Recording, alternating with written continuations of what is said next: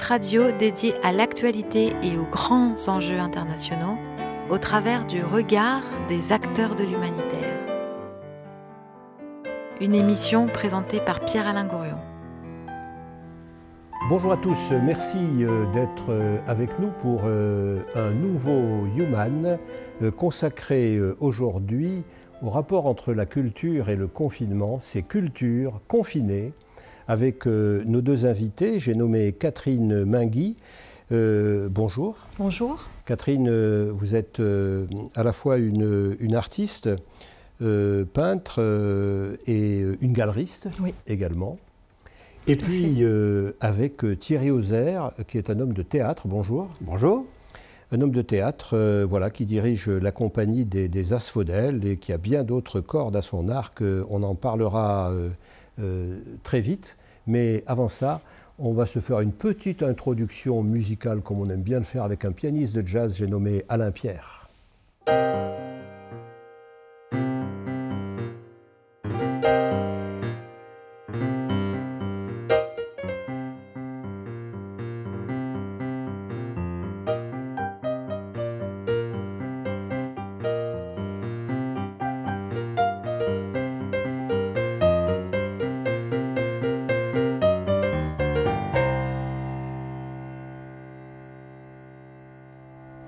Oui, c'est déjà fini. C'est déjà fini parce que c'était juste 10 secondes pour nous mettre en appétit. Mais rassurez-vous, Alain Pierre va, revenir et, nous enchantera à nouveau avec euh, ses créations. Je tiens à dire qu'il est euh, le créateur de ses propres, de ses propres musiques.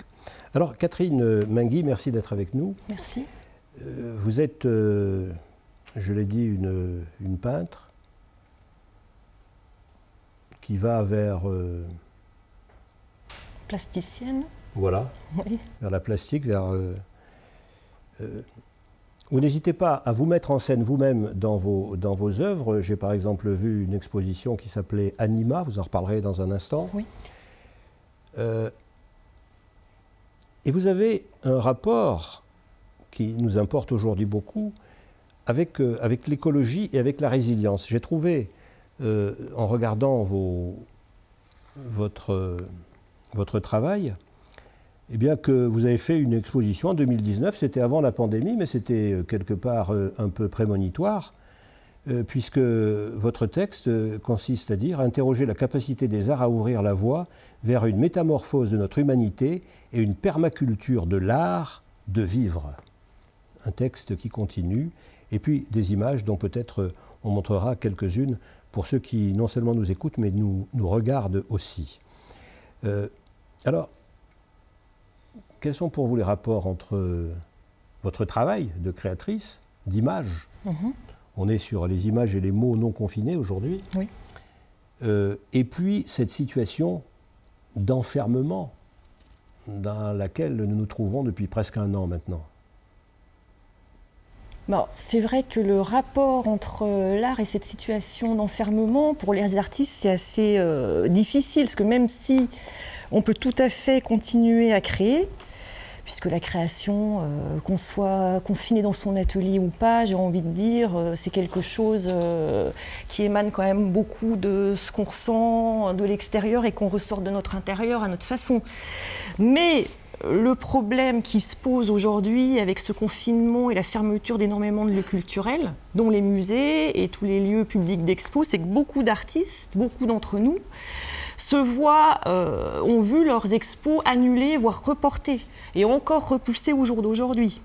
Parce que, mis à part quelques petites galeries privées, qui sont considérées comme de petits commerces, qui ont pu rouvrir leurs portes de façon modérée, puisque le nombre de personnes dans les lieux sont limités, que les vernissages sont interdits, ça limite quand même beaucoup les rencontres avec les artistes.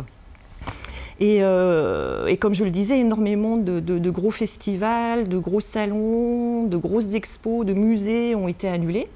Donc beaucoup d'artistes sont aussi frustrés que, parce que le but de créer, c'est pour que ce soit montré. C'est pas uniquement, c'est pour que ce soit partagé. Et beaucoup d'artistes ont quand même cette frustration, ont l'envie de montrer qui devient euh, de plus en plus euh, prégnante comme les comédiens qui ont beau euh, s'entraîner, un bout d'un moment, c'est le contact avec le public qui crée le, lien. et qui donne euh, aussi, euh, c'est le but, l'art doit être partagé. Voilà. Oui. Donc on se retrouve quand même dans une situation bien compliquée, malgré tout. Sur cette question, Thierry Auzer, sur le rapport entre, entre la, création, alors pour vous théâtrale essentiellement, et, et, le confinement, une réaction? Oui, alors je dirais que cette période entre le mois de mars dernier et aujourd'hui, j'ai un peu tout entendu euh, refaire le monde, il faut réinventer, il faut etc. etc. Paradoxalement, euh, je dirais que nous, on a un théâtre dans le 3e arrondissement de Lyon et comme je le dis souvent en ce moment, j'ai jamais vu autant de personnes pousser la porte du théâtre euh, sans que nous annoncions quelques manifestations que ce soit. Et donc ça, ça, me, ça me questionne énormément avec toute l'équipe. Elles viennent, elles viennent pourquoi, ces personnes? Elles ouvrent la porte pour nous rencontrer, pour parler. Elles veulent parler avec des comédiens? Elles veulent parler, non, elles veulent parler tout court. Tout court. Je pense qu'il y a un besoin de, social énorme. Oui. Euh, les gens euh, euh, souffrent de cet isolement. Et du coup, le théâtre devient ce qu'il aurait dû toujours être, c'est-à-dire un lieu ouvert à tous. Et donc, nous, nous rencontrons un certain nombre de nos concitoyens du, quartier de façon très spontanée en ce moment, et, ça, ça me réjouit. Euh, et je me demande même comment nous allons pouvoir euh, répondre à cela. Donc plutôt que de réinventer le monde, c'est euh, cette rencontre-là qui, me, qui, me, choque. Après... Revenir à un théâtre plus près, pardon de vous couper, revenir à un théâtre plus près de ce que faisait Molière, je ne sais pas, enfin voilà, plus près des gens, plus près du, du local. En tout cas, euh, voilà, en, lien avec nos concitoyens. Oui. Je pense que c'est une évidence. Après, c'est vrai que pour les artistes, euh, la période est compliquée, mais elle est, elle est compliquée euh, dans le sens de, cette rencontre avec le public, comme on a l'habitude de le faire. paradoxalement, c'est vrai que je pense que dans notre société, il y a des gens qui souffrent beaucoup plus que nous, et que derrière cela, nous avons vécu, alors pour, le régime d'intermittence, pour ceux qui connaissent un peu, une année blanche, etc. Euh, on a eu l'aide du chômage partiel. on peut l'expliquer en trois mots. Euh, les intermittents, c'est-à-dire ceux qui avaient le statut des intermittents du spectacle, mhm. euh, donc sont défrayés, reçoivent leur, leur indemnité d'intermittent pendant un an, y compris s'ils ne travaillent pas. Alors jusqu'au mois d'août 2021, après la question qui se pose, c'est qu'est-ce, qu'est-ce qui va advenir de la suite? Parce que pour l'instant, nous n'avons aucune vue sur l'avenir. Donc le, moi, ce que j'imagine aujourd'hui, c'est qu'effectivement, la période est compliquée, mais pour moi, la période la plus compliquée, elle est devant nous. Euh, pour, pour, la précarisation des gens. Je pense que quand on va revenir à notre travail euh, d'avant, puisque c'est surtout la question qui se pose, c'est si on revient, notre, parce que moi je crois vraiment que, que cette pandémie, malgré le chaos mondialisé hein, que ça a représenté, j'ai bien peur que l'Homo sapiens n'ait pas pris la dimension euh, de, de cet épisode. L'homme fera toutes les conneries qu'il pourra faire j'ai peur qu'il recommence euh, à, revivre comme avant. J'ai cette peur-là, mais c'est la seule peur. Après, je suis très enthousiaste sur l'avenir, mais j'ai des photos de, moi-même pendant le premier confinement. Je, suis venu tous les jours au théâtre, puisque je me suis autorisé moi-même à venir dans mon propre théâtre. Et euh, j'ai donc euh, fait quelque chose que je n'aurais jamais pu faire. J'ai archivé 30 ans de travail. Donc j'ai travaillé des heures, c'est monstrueux ce que j'ai pu faire. Et je me suis photographié, cours Gambetta, avenue Félix Sefort, tout seul avec mon vélo dans une ville déserte. J'ai des images de moi assis, couché par terre à côté de mon vélo, je me suis photographié, il n'y a personne. Si j'avais dit ça au début du mois de mars 2020, tout le monde m'aurait pris pour un dingue. Bien sûr. Tout le monde. Donc ce que je veux dire, c'est que oui, on peut changer, l'homo sapiens peut changer son monde, peut changer euh, cette façon de, vivre ensemble. Je suis un peu euh, atterré de voir que le monde artistique n'ait pas euh, pris les devants justement par rapport. On a été, on a pris un coup. C'est la première fois, moi je trouve que depuis que je suis dans la culture, que, le monde de la culture a pris un coup. On a pris un coup parce que on, s'est laissé enfermer par cette histoire de, confinement. Euh, Mais est-ce que vous êtes laissé enfermer plus que les, plus que les restaurateurs, plus que, plus que les bah. autres? Je ne sais pas, c'était ta question aussi On n'a pas bien eu le choix non plus. Quelque part, euh, voilà, pas plus que les autres professions qui se sont retrouvées dans la même. Euh, parce que je, précise quand même que pour les artistes plasticiens qui ne sont pas des intermittents, Pas d'expo veut dire pas de rentrée d'argent. Donc la situation, c'est de là où je dis que pour beaucoup d'artistes c'est compliqué en ce moment, c'est aussi le côté financier. Hein. Au-delà de l'isolement et du non-partage de son travail, il y, a aussi le côté financier qui, qui est vraiment pas évident. Hein. Je suis totalement d'accord. C'est vrai qu'il faut pas. C'est pour ça qu'on a, on a pris un temps sur le, sur le régime de l'intermittence du spectacle qui ne concerne pas vraiment tous les artistes. En France, c'est quand même qu'une partie des artistes. Euh, il y en a beaucoup qui sont en auto. Euh, euh, auto-entrepreneurs. Ça ne concerne que, les, que le spectacle vivant, en gros? Pas seulement l'audiovisuel, le cinéma. L'audiovisuel, le cinéma, c'est énorme, hein, la télévision, le théâtre, la télévision, oui, c'est quand même beaucoup, de corporations, euh, mais c'est pas toutes les professions. Pas les écrivains, pas les, pas, les écrivains, pas, les, photographes, pas les auteurs, pas les, etc., etc. Mais au-delà de ça, quand je parle de la, de la quand je dis qu'on a été enfermé, c'est vrai qu'il n'y a pas eu une réaction par rapport à ce qui s'est passé au niveau, par exemple, au niveau de la gestion, sans critique ni quoi que ce soit. C'est-à-dire qu'il n'y a pas de réaction. Après, on a eu un été qui a été ouvert. Il n'y a pas eu de réaction. En fait, on a essayé de refaire au mieux ce qu'on pouvait faire à ce moment-là. On aurait dû, à mon avis, il me semble en tout cas, prendre position, c'est-à-dire dire ouvertement. Moi, j'ai eu la chance de faire partie d'un documentaire qui sortira au mois de juin prochain. Euh, il y a un réalisateur qui, euh, dans les deux ou trois premiers jours de cette pandémie, a déposé un projet au CNC qui a été reçu et il a suivi euh, six personnes à Lyon euh, pendant toute cette pandémie. Donc moi j'ai été interrogé euh, régulièrement depuis euh, maintenant presque un an. Comme des témoins de l'évolution de cette pandémie. Voilà, chacun dans sa corporation. Il y a une infirmière, il y a, je ne sais plus, voilà, moi je suis partie des gens de la culture. Et c'est vrai que hum, les premiers temps c'était tout de suite, je me souviens encore de ces, ces questions, c'est mais qu'est-ce qu'on va pouvoir réinventer? Moi, dès le départ, je me suis dit, c'est difficile de dire qu'on réinvente quelque chose en si peu de temps. À l'échelle de l'humanité, ce qu'on vient de vivre est ridicule. Par ailleurs, par rapport à ce que nous avons vécu dans le siècle dernier, c'est vraiment plus que ridicule. Il y a eu des moments beaucoup plus euh, dramatiques. Les deux grandes guerres mondiales, par exemple, mais d'autres. Je veux dire, il y a encore euh, en Arménie, il y a des gens qui se faisaient Biafra, il y a longtemps. etc. Ça, continue de partout dans le monde. Hein. il y a des conflits partout. Donc, effectivement, c'est comment euh, le monde de la culture peut, euh, euh, peut, faire de ce chaos, parce que c'est quand même un chaos, une porte de sortie, c'est-à-dire réinventer, non pas un monde, puisque je ne crois pas qu'on puisse se réinventer un monde, mais par exemple prendre conscience d'un certain nombre de choses et peut-être travailler avec nos concitoyens d'une autre façon. Peut-être que ça peut nous servir aussi à ça. Quand, que j'entends par exemple que les galeries, enfin tout a été fermé, c'est vrai, on en parlera peut-être tout à l'heure, mais notre théâtre, par exemple, a, réouvert d'une certaine façon. Nous, voilà, on fait des représentations professionnelles au début d'après-midi, de temps en temps. Euh, Destinées au public professionnel. Tout à fait, voilà. Euh, Destinées aux programmateurs, euh, etc. C'est ça. Alors, on a beaucoup de programmateurs, c'est exceptionnel en ce moment. C'est vrai que je suis surpris. Vous n'avez jamais vu tant de programmateurs de votre existence. C'est quelque chose, c'est assez surprenant. Mais voilà. Ils n'ont pas grand-chose à faire. c'est ça. Ben Mais en tout cas, je, pense que voilà, on, se doit aussi de, reprendre cette conscience que la culture, c'est quelque chose qui est, euh, euh, comment dire, un acte militant. Je veux dire, on l'a au fond de nous-mêmes. Ce que tu viens de dire, c'est, je pense que c'est vraiment. Et donc, du coup, quand on a vraiment envie de jouer, il ben, faut y aller. Moi, j'ai proposé aux comédiens des Assoudelles, par exemple, de mettre un tréteau devant le théâtre et de jouer en extérieur. Qui pourrait nous interdire de jouer sur une scène aujourd'hui avec des gens qui passeraient avec des masques? Personne. Je vois bien que le, enfin, je veux dire, le monde artistique a pris un coup. On, a pris un coup quand même. On est un peu déstabilisé. Et, c'est ça qui me qui m'interroge. C'est comment dans cette euh, période de déstabilisation, on va reprendre la création avec euh, peut-être autre chose. Voilà, ça c'est-à-dire se, nourrir de ce qu'on est en train de vivre pour justement euh, peut-être mieux parler euh, aux, citoyens qui, nous entourent. On a besoin de ça.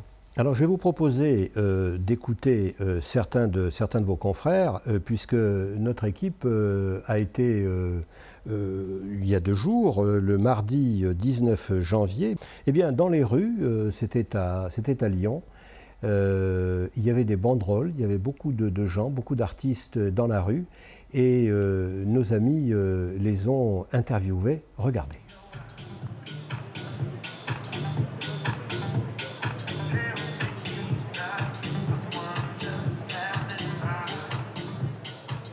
Dans quel domaine est-ce que vous travaillez? Je suis musicien, je fais de la batterie. Comment votre activité a-t-elle changé depuis le début de la crise sanitaire? Eh bien, euh, c'est simple, plus de travail du jour au lendemain, tous les contrats annulés. des revenus qui diminuent et, pas de visibilité à long terme, même à court terme en fait. Quelles sont vos revendications aujourd'hui? Bah, Les revendications pour le gouvernement, c'est qu'on sache sur quel pied danser. J'ai l'impression qu'on est un peu toujours les derniers à être au courant. On ne sait pas comment les choses vont évoluer et surtout, il y a une chose que je ne comprends pas, c'est que les autres pays d'Europe, la majeure partie des pays, n'ont pas bloqué le milieu de la culture comme la France le fait. Et je ne comprends pas la démarche. Les, salles des enchères sont ouvertes, les magasins, tout le monde s'est bondé.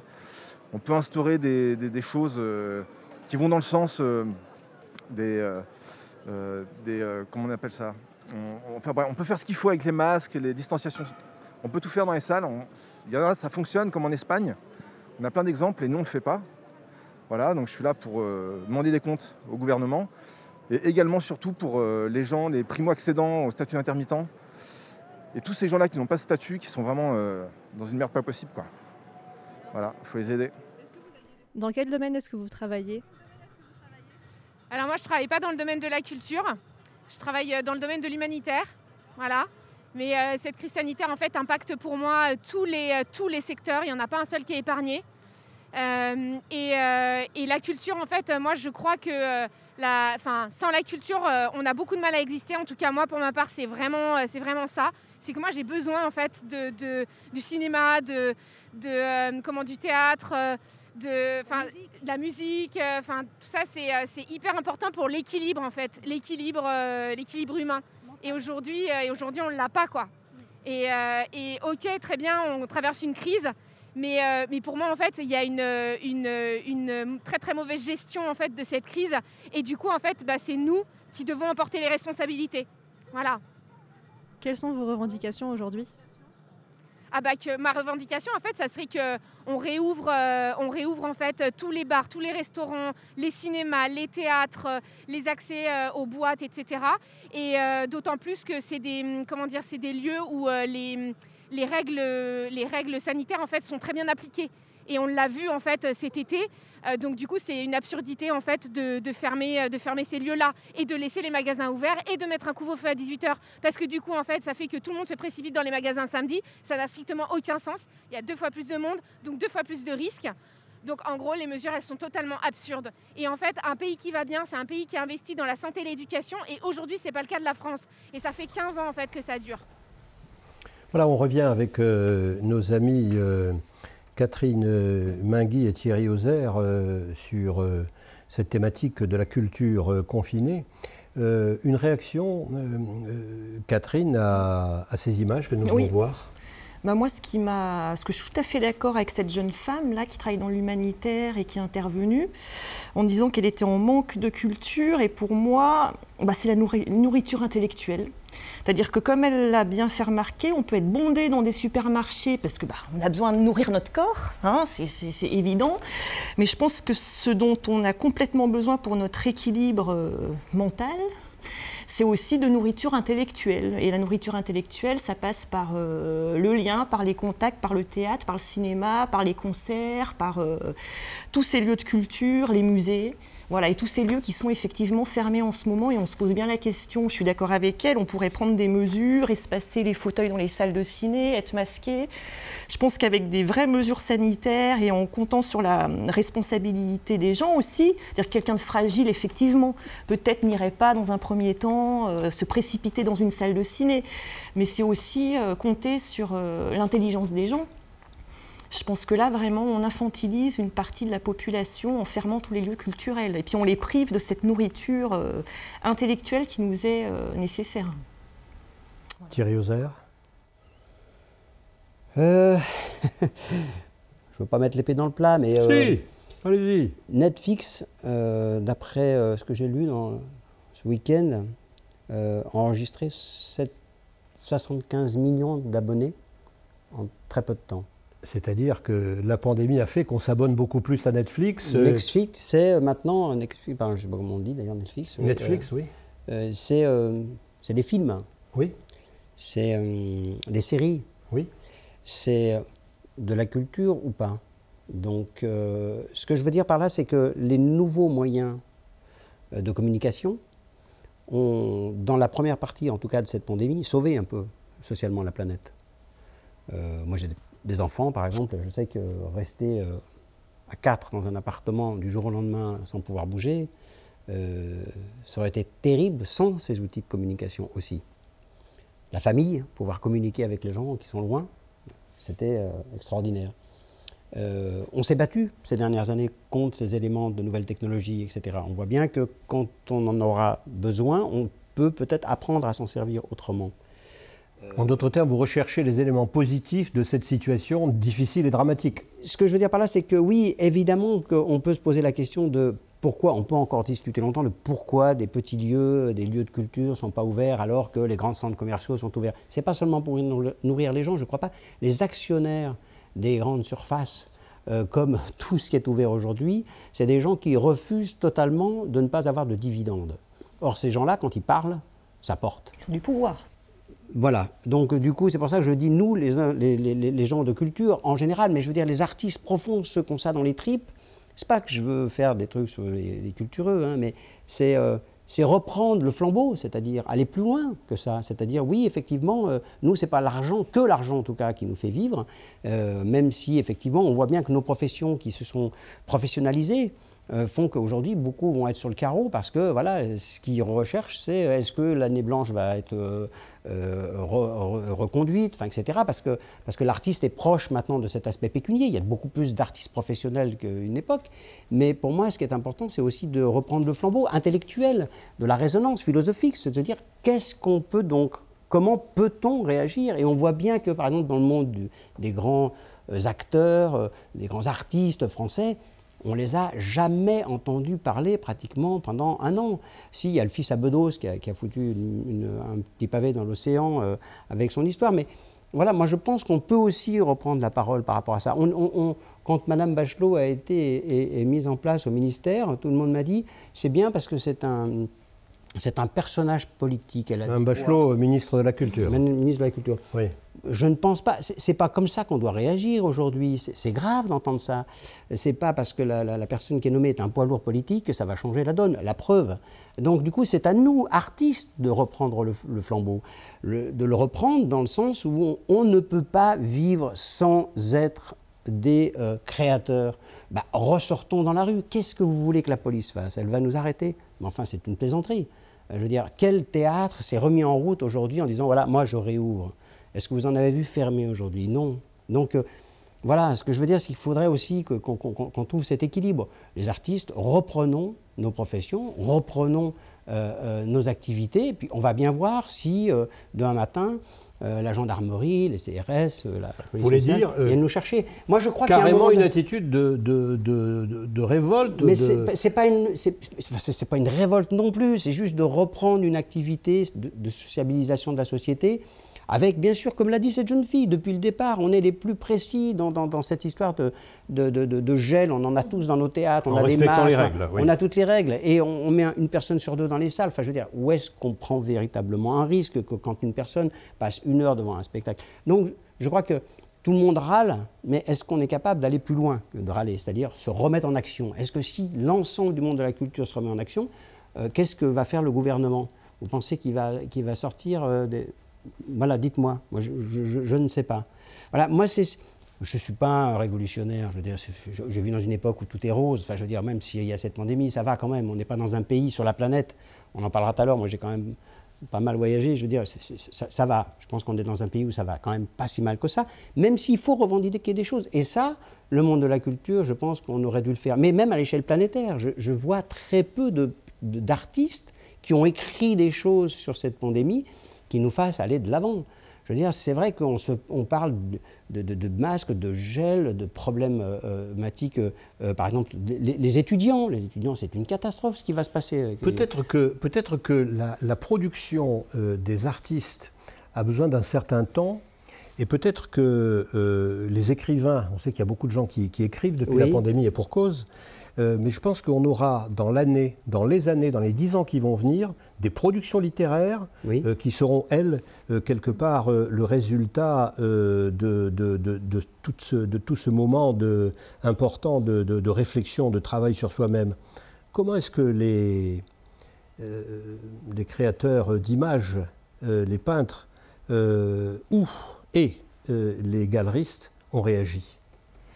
Mais écoutez, c'est vrai que je suis d'accord. Euh, à nous, artistes aussi, de se mettre en avant. Mais euh, je veux dire, quand un lieu public d'expo ferme, un musée ou beaucoup de lieux euh, de festivals publics qui n'ont pas pu avoir lieu, je vois pas comment les artistes sans le lieu auraient pu, sans lieu, monter leur expo. Vous voyez, c'est quand même plus difficile pour un plasticien qui a des choses, entre guillemets, physiques à installer euh, dans un espace, de le faire sans l'espace euh, alloué. Alors évidemment, manifester. Euh, mais je pense ce qui a bloqué aussi beaucoup d'artistes, et je pense qu'il y a beaucoup de créations liées à cette situation qui vont continuer de naître à la fois en littérature, chez les plasticiens. mais je pense qu'effectivement, il faut le temps de maturation et de gestation pour que ça sorte. Mais c'est aussi un problème de moyens.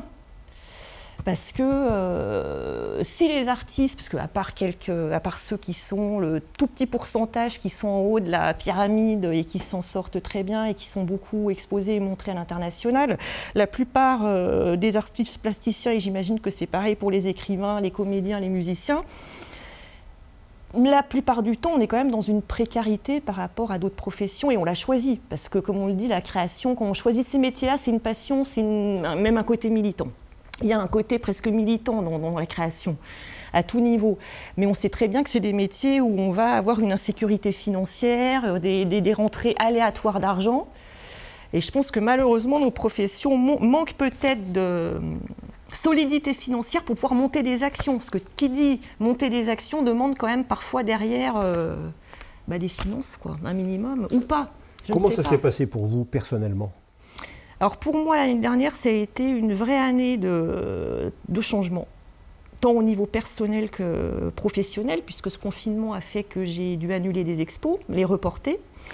Et puis, non, ça a été une année, euh, mais qui m'a beaucoup fait grandir. Voilà, donc là, c'est en train de sortir. L'année dernière, j'ai pas créé. À quel endroit vous avez grandi? Euh, dans mon lien aux autres et à moi-même, je me suis retrouvée, puisque j'ai dû déménager deux fois l'année dernière. J'ai été en galère pour trouver un logement suite à. Bon, je parle de choses très privées, mais suite à un changement de vie. Et donc, du coup, je me suis retrouvée dans un appartement temporaire quand on a été confiné, qui était censé être pour 15 jours, 3 semaines, et je me suis retrouvée 5 mois avec mes gamins. Tout petit appartement dans des cartons, où il n'y avait qu'une seule chambre pour trois. Donc voilà, ça a été un vrai euh, chaos à la fois personnel et professionnel. Et du coup, euh, bah, c'est maintenant que la création est en train de sortir. J'ai été beaucoup en gestation, alors j'ai pas créé physiquement, mais beaucoup en réflexion, en méditation. Ça a été pour moi une année de méditation, beaucoup, de, de méditation confinée. Et finalement, là, la création est en train de sortir. En ce moment, c'est une explosion, quoi. Mais euh, ça ressemble à quoi Ah, c'est coloré. Voilà, justement. Je reste positive. Besoin de couleurs, besoin d'espoir. Et euh, bah, la prochaine expo que je suis en train de préparer s'appelle Éloge du quotidien, justement. Voilà. D'accord. Bon. Ben, vous savez pas, on va rester sur l'idée d'éloge du quotidien et on va demander à notre ami euh, Alain Pierre bah, d'inventer l'éloge du quotidien.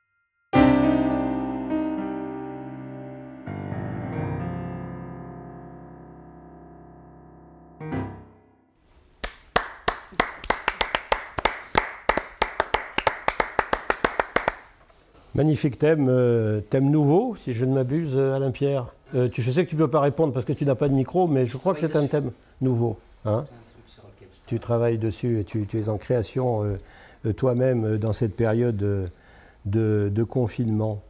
Alors, je reviens, je reviens à vous, Catherine Mingui. dans une de, de vos expositions, c'était en 2018 dans votre galerie, vous êtes galeriste, vous en parlerez après de votre travail de galeriste, mais vous vous exposez vous-même, vous exposez aussi d'autres gens. Et vous avez fait une exposition en 2018 qui s'appelait euh, Anima. Anima, et je vois euh, ce texte euh, qui quelque part nous, nous, ramène à cette vie quotidienne qui a été mise en musique par Alain Pierre. Animal, deux points, provient du latin anima qui signifie souffle, âme. Respirer, humer, manger, becter, caresser, lécher, grigner, grogner, rougir, rugir, plaisir, désir, aimer, rêver. Je suis un animal. C'est ça.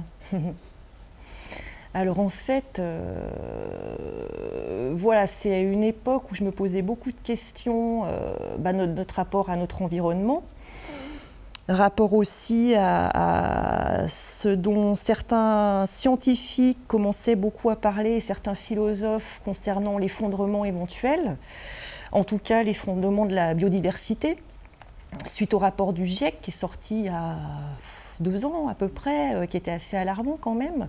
Je me suis à peu près à cette époque-là du coup beaucoup penchée là-dessus, beaucoup euh, interrogée comment faire passer des messages, parce que pour moi l'art c'est aussi un vecteur de, faire passer des messages et faire poser des questions, se poser des questions et les transmettre aux autres, et un vecteur d'échange et de communication évidemment. Et euh, voilà, quand j'ai découvert en faisant mes recherches euh, par rapport au souffle, parce que je pratique le yoga, et que dans le yoga, dans la pratique du yoga, c'est le souffle qui crée euh, le lien entre l'esprit et l'âme, et le corps, pardon entre le corps et l'esprit, c'est via le souffle qu'on crée exactement. Et comme j'étais beaucoup dans cette pratique-là, et, euh, et que j'ai découvert qu'animal, ça voulait dire les êtres animés par le souffle. Je me suis dit, mais oui, évidemment. Euh, et il ne faut pas oublier que nous sommes des mammifères. Alors ça peut faire bondir certaines personnes, mais nous sommes des mammifères. Enfin, Nous sommes bien des animaux. Mais alors respirer, humer, manger, becter, caresser, lécher, crier, grogner, rougir, rugir, etc. C'est difficile en ce moment, on peut plus. Eh ben, on peut plus, mais c'est la base quand même de ce qui fait euh, la respiration. C'est quand même le, quand je vous dis que c'est le lien entre euh, l'esprit et le corps. Est-ce que cette pandémie nous tue, nous tue, nous tue la vie, nous tue, nous tue l'âme, nous tue la création, nous tue la respiration?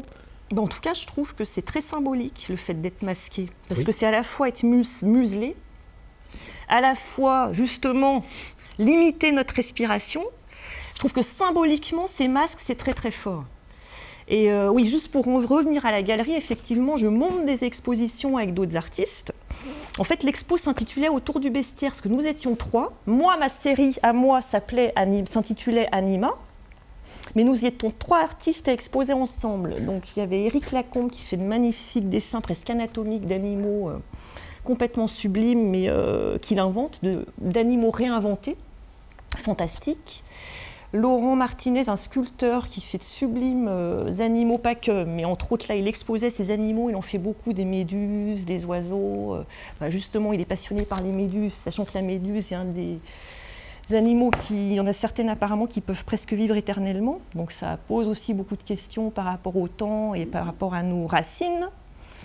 Parce que quand même, euh, la vie est née dans l'eau. Hein, je ne savais pas que la méduse pouvait vivre. Ah, apparemment, il y a une certaine race de limitation de durée. Il y a une certaine race de méduse qui serait presque éternelle. Hein. C'est assez extraordinaire. le plus ancien, oui. Ah oui.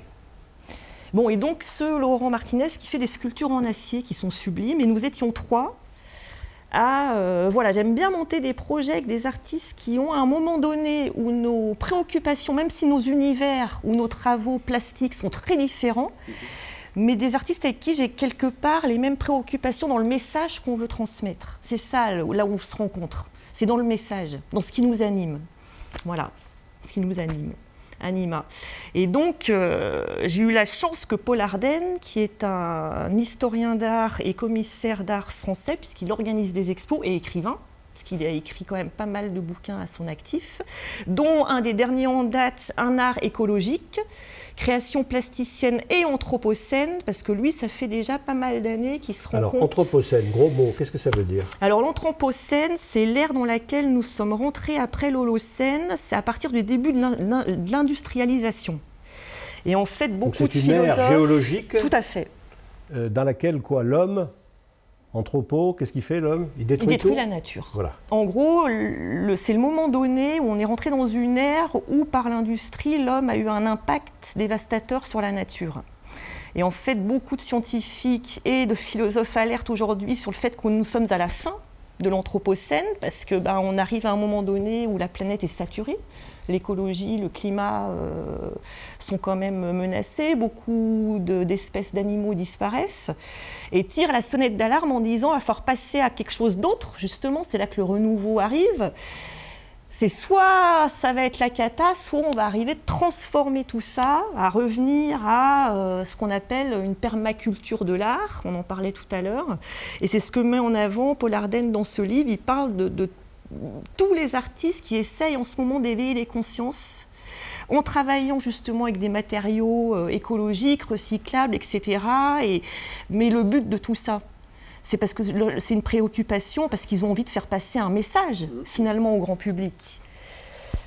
Voilà, et il avait beaucoup travaillé, d'ailleurs c'était Bernard Stiegler qui avait fait euh, la préface de ce bouquin, philosophe qui nous a quittés en août dernier et qui était un des premiers philosophes à alerter euh, sur les ravages de, de- cette industrialisation de masse et, euh, et du néolibéralisme où l'argent euh, règne en roi et euh, ce qui fait qu'aujourd'hui les supermarchés sont bondés et que les salles de culture sont fermées.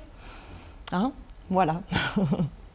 Donc on se nourrit, on nourrit notre corps, mais on a oublié de nourrir notre esprit autrement que par l'intermédiaire des visioconférences, euh, des contacts euh, avec, euh, avec Internet, parce qu'en même temps on est connecté avec la Terre entière. Oui, mais n'oublions pas que dans les premiers jours, premières semaines du- de, de cette pandémie mondialisée, puisqu'elle existait déjà auparavant, euh, les gens applaudissaient tous les soirs pour Oui. les soignants aux Oui. fenêtres, Oui. et qu'un bon nombre d'artistes, même amateurs, se mettaient aux fenêtres pour déclamer des textes, chanter, jouer d'un instrument, etc. Ça, ça s'est consolidé pendant un mois et demi. Et ensuite, le monde de la culture dont je parlais tout à l'heure, c'est c'est éteint.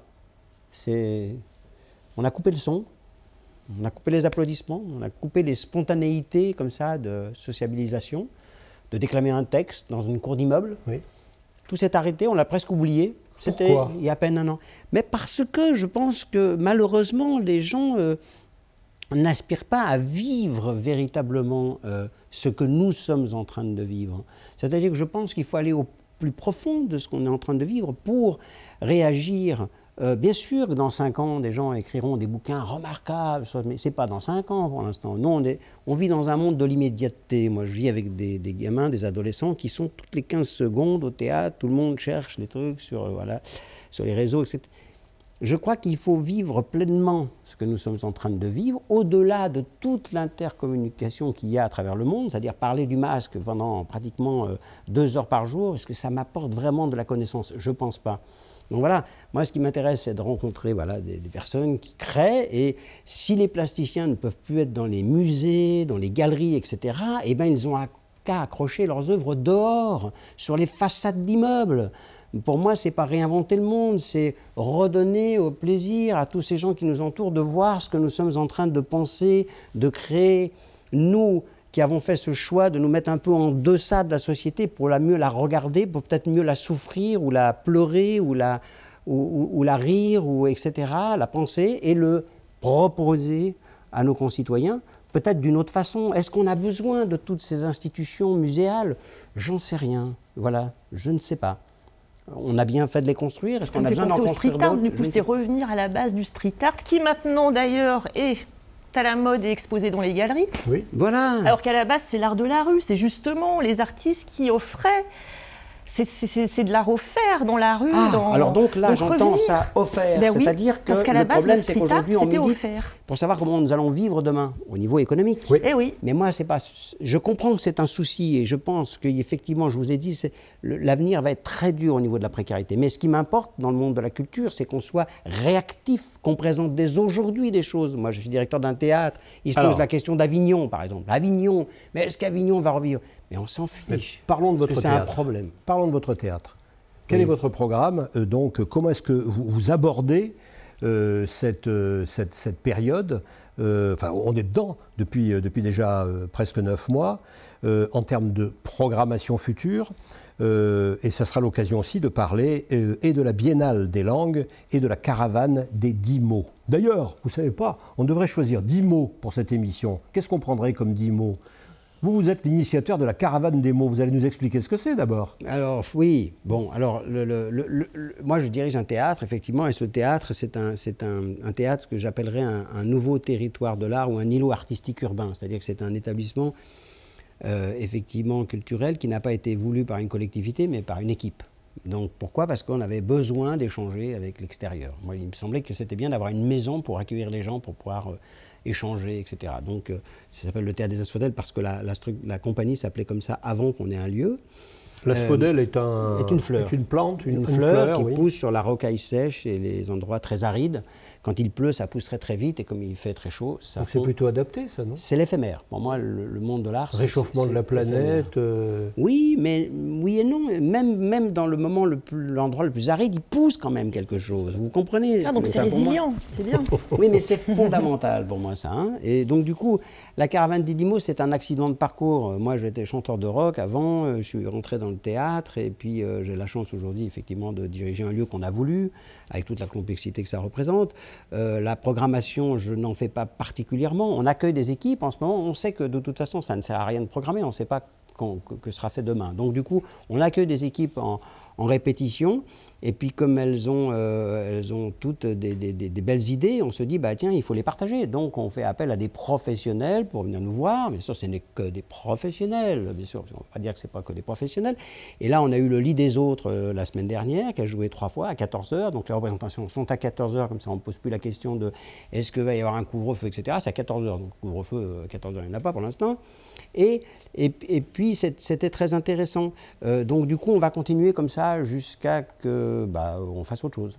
Mais pour l'instant, c'est ça. Donc ça, c'est l'activité théâtrale. Et puis, l'accident de, donc, de la caravane, c'est la rencontre avec euh, la langue française. Alors, il y a un, monsieur qui travaillait à la, Direction régionale des affaires culturelles en 2002 avec l'espace Pandora qui, est à Vénissieux, qui m'avait proposé d'accueillir une manifestation sur les dix mots de la semaine de la langue française et de la francophonie. Bon, moi j'en avais entendu parler, mais je ne savais pas du tout de quoi il en retournait.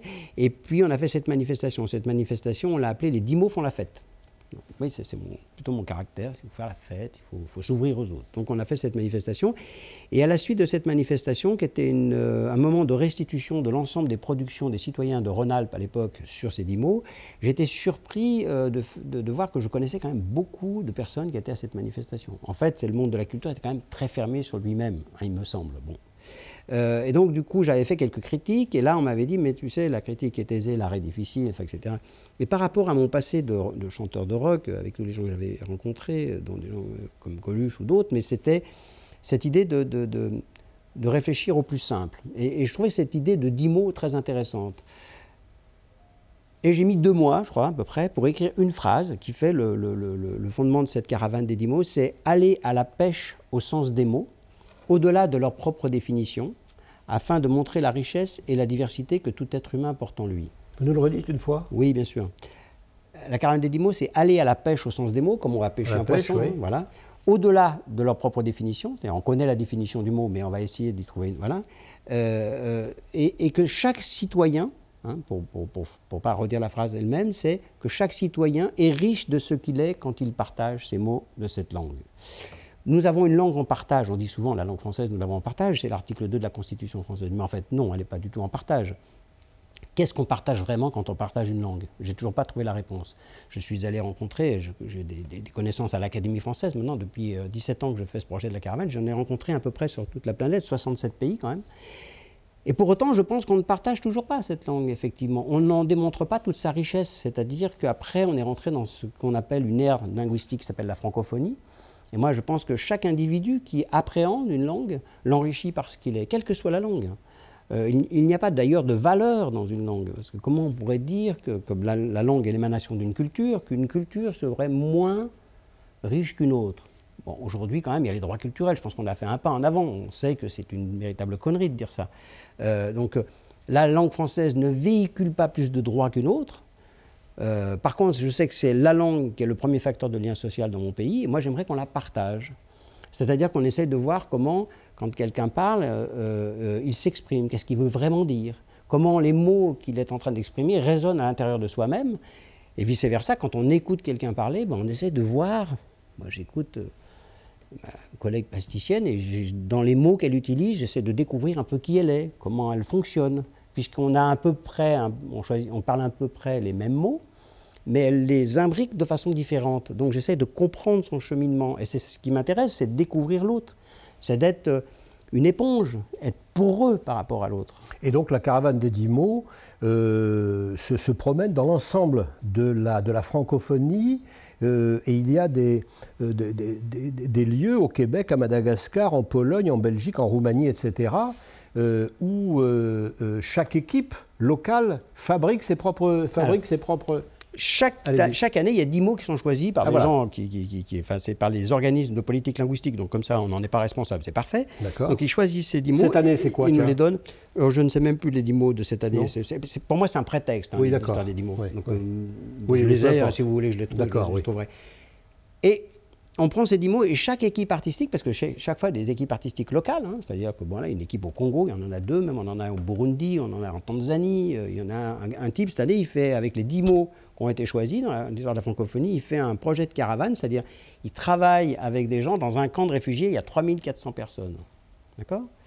Il y en a un autre à côté, il y en a 22 000 dans un camp. Hein de camps de réfugiés. 22 000 personnes dans un camp, je ne sais pas si vous vous rendez compte. Ça, c'est vrai que ce qu'on vit est très difficile.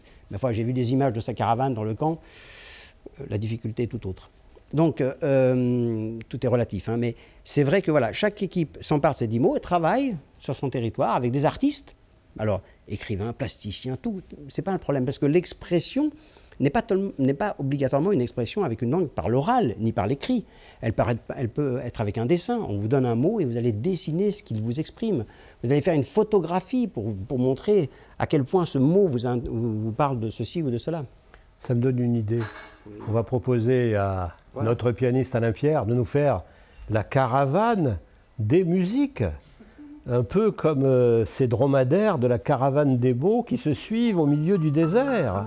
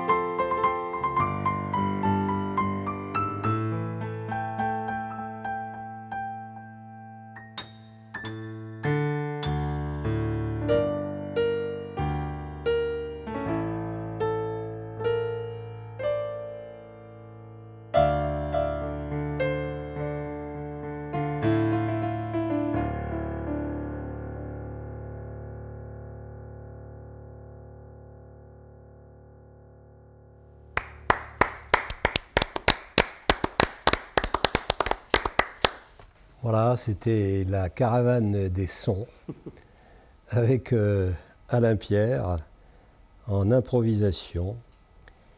Euh, donc vous nous parliez à l'instant, euh, Thierry Auzer, dans notre émission Human, consacrée aujourd'hui à la culture confinée, avec les exemples du théâtre et ceux des expositions et des travaux d'artistes sur des images.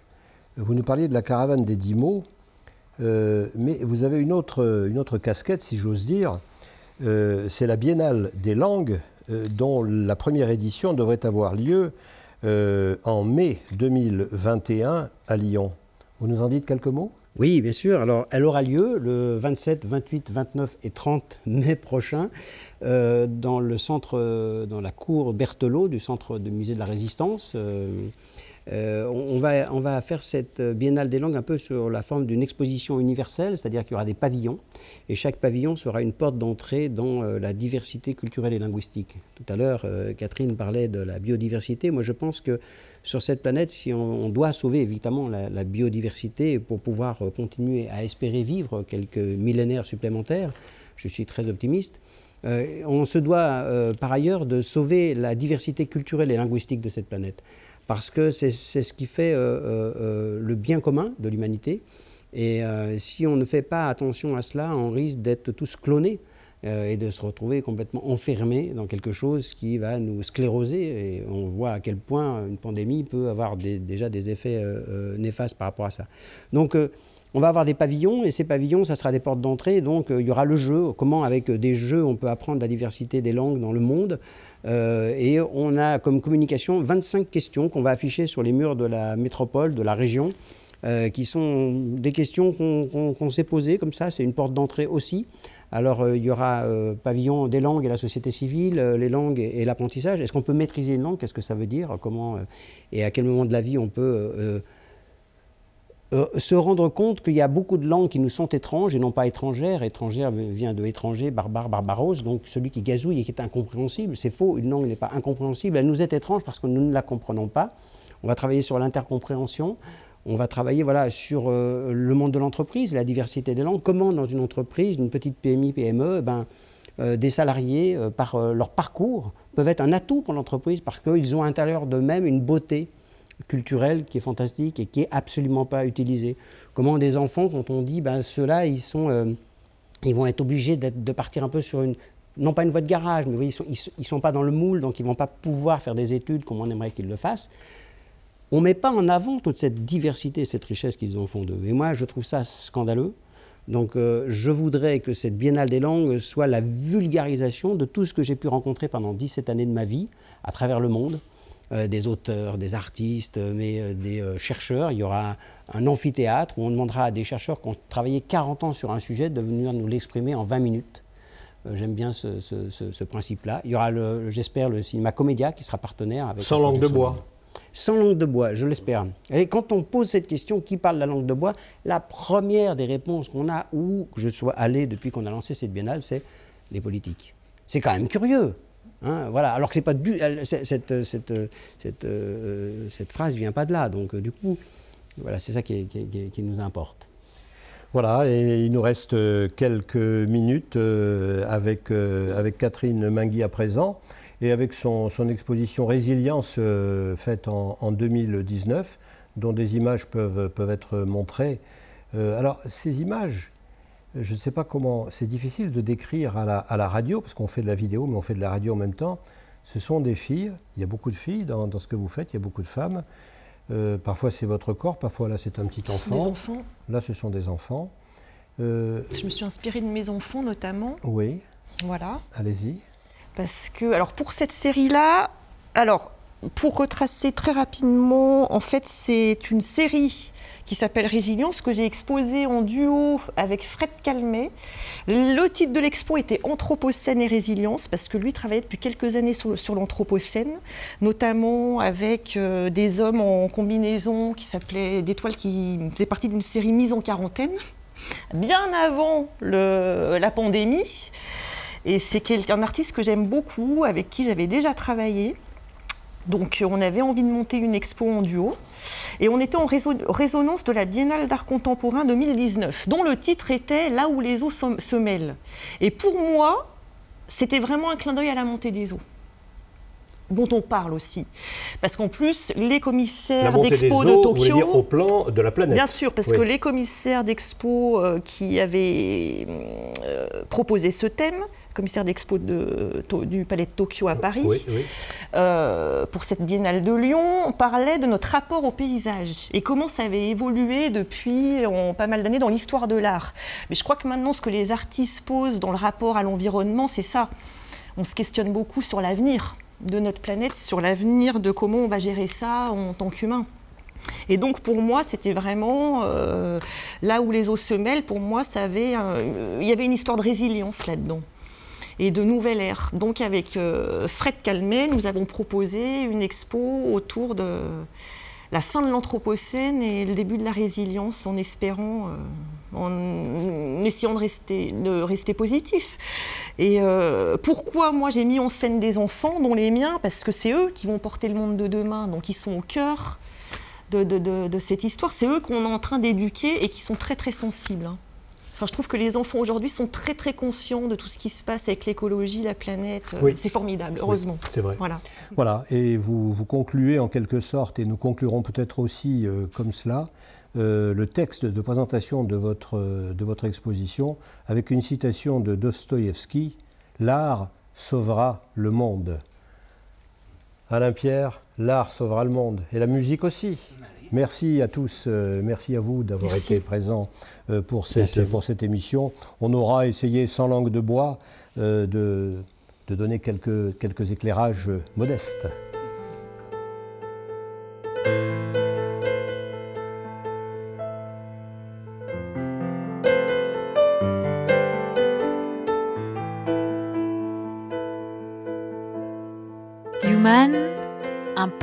Radio dédié à l'actualité et aux grands enjeux internationaux au travers du regard des acteurs de l'humanitaire. Une émission présentée par Pierre-Alain Gourion.